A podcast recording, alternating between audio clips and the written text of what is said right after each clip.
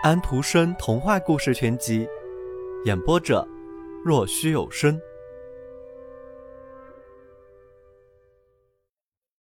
古屋，街角上有一栋很老很老的房子，从刻着日期的梁上看出，大约有三百年了。梁上同时还刻着郁金香和啤酒花，上面有用古时的字母写的整首的诗。所有窗子上面的梁上都刻着一个奇形怪状的人脸，上边一层楼比下边一层突出一大截，在屋檐上有一个龙头铅皮檐槽，雨水本应该顺龙口流下，但是现在却从肚子里往外流了，因为檐槽上通了一个洞。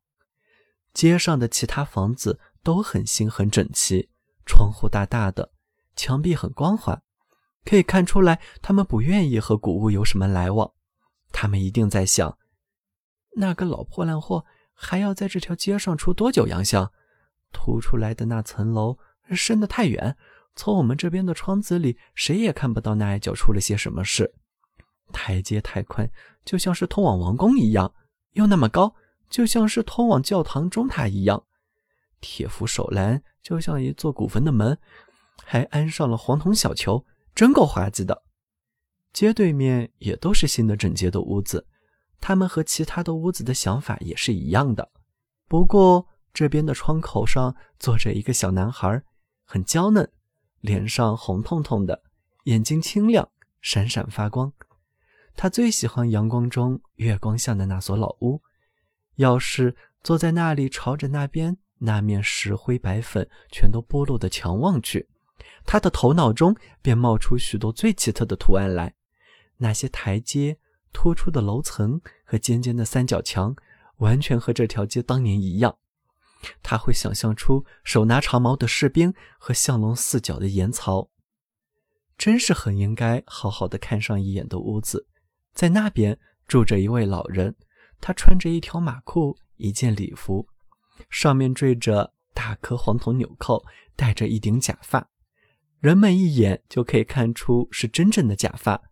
每天早晨有一位老仆人来打扫屋子，为他办事。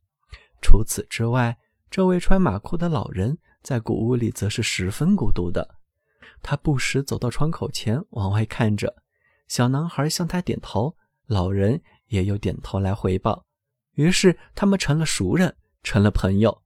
尽管他们从来没有在一起交谈过，不过这也没有什么关系。小男孩听他的父母说，对面那位老人身体很好，不过他寂寞极了。到了礼拜天，小男孩拿出点什么，用一块纸把它包起来，下去到了门口。在那个打扫房屋办事的人走过的时候，他对他说：“听着，你可以为我把这给对面那位老人送去吗？我有两个锡兵，这里是其中的一个，送给他，因为我知道。”他寂寞极了，老仆人看去很高兴，点了点头，把锡兵拿进谷屋去了。后来给小男孩带来了口信，问小男孩是不是有兴趣过去串串门。他得到了父母的允许，于是他便过去进到谷屋里去了。台阶栏杆上的黄铜球比平时分外明亮，让人以为是为了他去串门而被专门擦过的。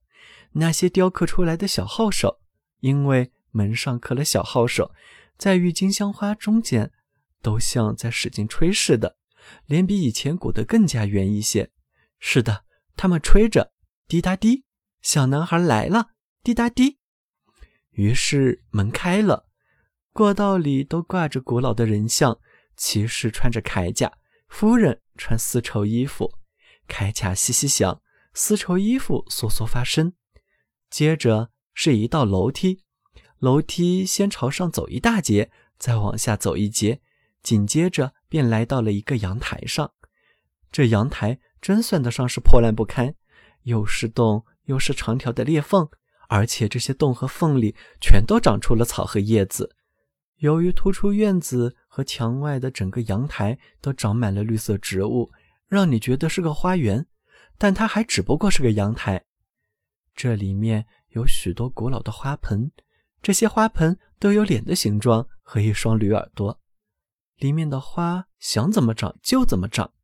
有一个花盆里面长满了石竹花，都顺着盆的边窜到外面来了。也就是说，那些绿的，一只嫩枝挨着一只嫩枝，清楚地告诉人们：空气抚摸我，太阳亲吻我，答应我星期日开开朵小花，礼拜日开朵小花。接着，他们来到一间墙壁用猪皮绷着的屋子，皮面上印了金色的花，镀的金。会脱落，可是猪皮却永远完好。墙这么说，还有几张靠背椅被高级了，刻了好多的花式，两侧都有扶手。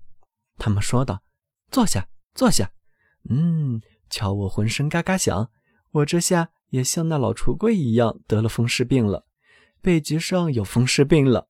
嗯，接着小男孩便来到通往街上的老人坐在那里的那间屋子里。小朋友们，今天的故事已经讲完了，请闭上你们的眼睛吧，晚安。